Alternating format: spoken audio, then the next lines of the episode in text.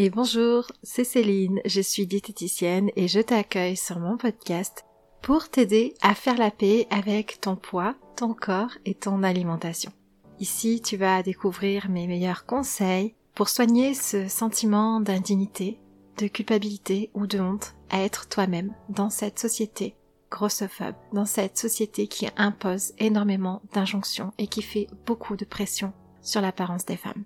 Alors ensemble, on va évoluer au travers des épisodes de ce podcast pour que tu ailles mieux, pour que tu prennes soin de toi et que tu sortes des troubles du comportement alimentaire et que tu t'éloignes progressivement de la diète culture et de la suralimentation qui ne font qu'abîmer ton poids de forme, ton rapport à ton alimentation et l'image que tu as de toi.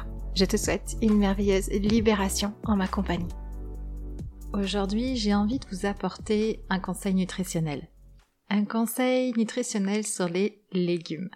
Parce que c'est l'été, et l'été on a plus envie de produits frais, on a des légumes variés, et c'est la période où en consultation je vois de plus en plus de personnes se faire des salades composées avec l'idée de manger plus des légumes que d'habitude pour perdre du poids. C'est la fameuse salade de tomates mozza avec quelques feuilles de salade verte à côté en plus et puis un dessert. Et voilà, le repas est fait de cette manière. Et c'est vrai que on a moins faim en règle générale l'été, il fait chaud, on s'hydrate beaucoup plus. Mais je voulais revenir sur l'impact des légumes sur notre poids en fonction de notre manière de les consommer. Parce que les légumes sont très réputés dans les régimes pour deux raisons. Ils sont riches en fibres et peu caloriques. Et ce qui fait qu'il y a cette idée qu'on peut en manger beaucoup et que les légumes aident à maigrir. Effectivement, si on prend une assiette avec moitié riz, une escalope, et une autre assiette avec un quart de riz, une escalope, et la moitié de l'assiette remplie de légumes, ben quelles seront les différences? Dans la première assiette, j'aurai plus de calories. Et dans la deuxième assiette, si je remplace une part du riz par des légumes, ben, qui sont moins caloriques, hein, sauf si c'est un gratin de légumes, bien sûr, eh bien j'aurai moins de calories. Mais comme les légumes sont riches en fibres, eh bien je vais me sentir à satiété. Le fait de retirer la moitié de mon riz pour mettre à la place un peu plus de légumes, ça va automatiquement diminuer l'apport calorique, l'apport énergétique de mon assiette. Et en plus, comme les légumes sont riches en fibres, eh bien, même si je diminue l'apport calorique, je vais me sentir à satiété au niveau de mon estomac. J'aurai cette sensation de plénitude avec un repas moins énergétique. Et autre point, toujours grâce aux fibres, je vais avoir une satiété qui va durer plus longtemps. Parce que les fibres vont permettre d'absorber de manière plus lente et progressive les glucides du repas. Et donc, la prochaine fin physiologique, le prochain coup de barre ne se fera pas deux heures après le repas. On sait que de mettre des légumes dans un repas va diminuer la fréquence des grignotages.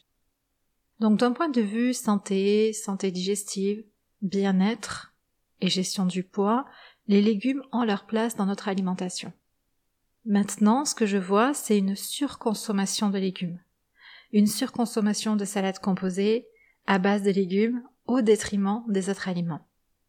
Et si je me fais une salade de tomates avec du thon par exemple pour toute la famille et quelques pommes de terre, tout ceci bien mélangé dans le saladier, une fois la salade composée dans l'assiette, ben est-ce que vous avez assez de protéines et de féculents? Admettons que vous serviez de cette salade composée dans votre assiette et que vous vous amusiez à décomposer votre salade composée. Donc d'un côté ben, vos morceaux de thon, d'un côté vos tomates, d'un côté vos bouts de pommes de terre. Est-ce qu'il y aurait une vraie place pour chaque famille d'aliments sur votre repas? Et pourquoi je vous parle de ça? Eh ben, c'est parce que une surconsommation de légumes peut aussi amener à l'effet yo-yo avec son poids et plus tard à une résistance à la perte de poids. Alors c'est sûr qu'une personne qui a une physiologie à être mince, avec un poids stable, elle va peut-être développer des carences si elle est dans une surconsommation de légumes, mais par contre, il y aura peu de conséquences sur son poids, mais c'est parce que c'est propre à son métabolisme. En revanche, une personne avec un poids qui fait le yo-yo, qui a tenté plusieurs fois de maigrir, elle, elle va rencontrer des conséquences à surconsommer des légumes. Alors pourquoi? Ben parce que à trop utiliser l'intérêt de départ du légume, à savoir qu'il est riche en fibres et peu calorique, eh bien ça va se retourner contre nous. Et ce qui est absolument désagréable, vraiment horrible, je trouve, quand on essaie de maigrir, c'est d'avoir faim. Par contre, si je mange beaucoup de légumes, que mon repas est majoritairement à base de légumes, eh bien, grâce aux fibres, je n'aurai pas faim. Je n'aurai pas faim et en plus, j'aurai consommé peu de calories. Donc quand on fait ça, quand on est dans une surconsommation de légumes pour essayer de perdre du poids, ben mentalement, on se sent bien, on se sent en sécurité parce qu'on peut manger dans de grandes quantités, se servir de belles assiettes de légumes sans avoir peur pour notre poids et en plus du côté de nos sensations alimentaires, ben on meurt pas de faim, on ressent cette plénitude au niveau de l'estomac, donc tout va bien. Mais notre corps, lui, ben il meurt de faim. Notre corps, il ne vit pas du tout la même expérience que nous. Et il va rapidement être dans un déficit calorique qui est beaucoup trop important.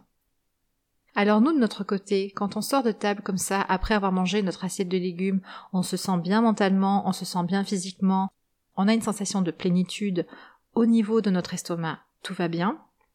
Mais notre corps, lui, il se rend bien compte que le calcul n'est pas bon et qu'il lui manque des calories.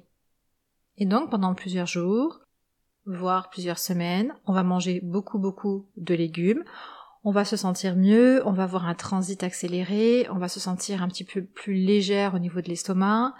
Le poids va très certainement diminuer sur la balance, mais assez rapidement ça va s'arrêter. Parce que notre corps, qui n'a pas assez de calories, va s'adapter et va entrer en résistance. Et du coup, il va ralentir son métabolisme. Donc autrement dit, il va diminuer sa dépense énergétique. Il va essayer de fonctionner à hauteur des calories que vous lui apportez. Puis vous allez commencer à vous sentir fatigué. Vous allez manquer d'énergie. Et puis d'un coup, vous allez avoir des envies subites d'aliments hyper caloriques. Et ça aussi, c'est votre corps qui vous parle. Du coup, mentalement, vous n'êtes plus très bien. Vous mangez des légumes en grande quantité et pourtant, mentalement, bah, vous essayez de lutter. Mais entre votre poids qui se stabilise, la perte de poids qui s'arrête, voire une reprise de poids, le manque d'énergie, les pensées ou les images mentales de nourriture que vous pouvez avoir, ben on finit par lâcher. On retourne à nos anciennes habitudes alimentaires, parfois même avec une phase de surconsommation mais d'aliments hypercaloriques pour se faire du bien, pour regagner de l'énergie, pour se soulager. Et finalement, ce qu'il faut retenir de ça, c'est qu'une surconsommation de légumes ne permet pas un apport calorique suffisant à notre corps, ce qui va le pousser à utiliser des stratagèmes de survie. Et ces méthodes de survie, ça laisse des souvenirs. Ça laisse des souvenirs dans notre corps, comme la résistance à la perte de poids, Combien de personnes est-ce que j'ai pu rencontrer qui sont en surpoids et qui mangent beaucoup de légumes, beaucoup de salades composées, beaucoup de fruits, mais sans pouvoir maigrir? Et ça, c'est très fréquent. Ce sont des personnes qui ont à maintes reprises essayé des régimes trop hypocaloriques, ont essayé de manger beaucoup beaucoup de légumes pour avoir ce sentiment de satiété, tout en ayant peu de calories emmagasinées. Et donc ce sont des corps qui, à plusieurs reprises, ont dû se mettre en résistance, en lutte, pour ne pas souffrir de ce manque de calories. Et à force, c'est venu installer une forme de résistance à la perte de poids. Et puis ça laisse aussi des souvenirs dans notre mental. On va venir créer dans notre esprit, dans l'image que l'on a de nous, des expériences où on se sent incapable, où on se sent moins que rien, face à l'échec de la perte de poids en surconsommant des légumes. Du coup, bah, les légumes, oui, pour prendre soin de sa santé. Oui, pour se sentir mieux. Oui, pour la gestion du poids. Quand on n'a pas l'habitude de manger des légumes, on peut très bien en ajouter à ses repas. Mais il s'agit de les ajouter à ses repas dans l'idée d'un meilleur équilibre alimentaire. Et c'est vrai que c'est intéressant pour les personnes qui ont un besoin de manger dans de grandes quantités par exemple. Donc on peut très bien faire un travail sur le comportement alimentaire en parallèle, Mais pourquoi pas ajouter des légumes dans son assiette comme une stratégie de régulation. Ça c'est ok. Mais ça se fait au sein de repas variés et au sein de repas plaisants. Parce que uniquement des légumes ou trop de légumes, à la fin, bah, ça ne sert absolument pas à perdre du poids. Au contraire. Donc les légumes ont leur place dans notre alimentation, ont leur place dans une alimentation équilibrée, sont bons pour notre santé, sont bons pour la gestion de notre poids, mais ne sont absolument pas la solution à eux seuls à une perte de poids. Et je voulais vous apporter cette information, apporter de la nuance dans cette idée que légumes et perte de poids vont bien ensemble. Un aliment n'est jamais la solution à lui tout seul, et le mieux, finalement, c'est d'apprendre à intégrer naturellement et avec plaisir les légumes dans votre alimentation. Non pas pour vous priver, non pas pour vous restreindre, mais pour prendre soin de vous et mieux gérer l'évolution de votre poids. Je vous souhaite un très bon week-end et puis un bon début de vacances scolaires si certaines personnes ici ont comme moi des enfants. On se retrouve dans le courant de la semaine prochaine. À tout bientôt.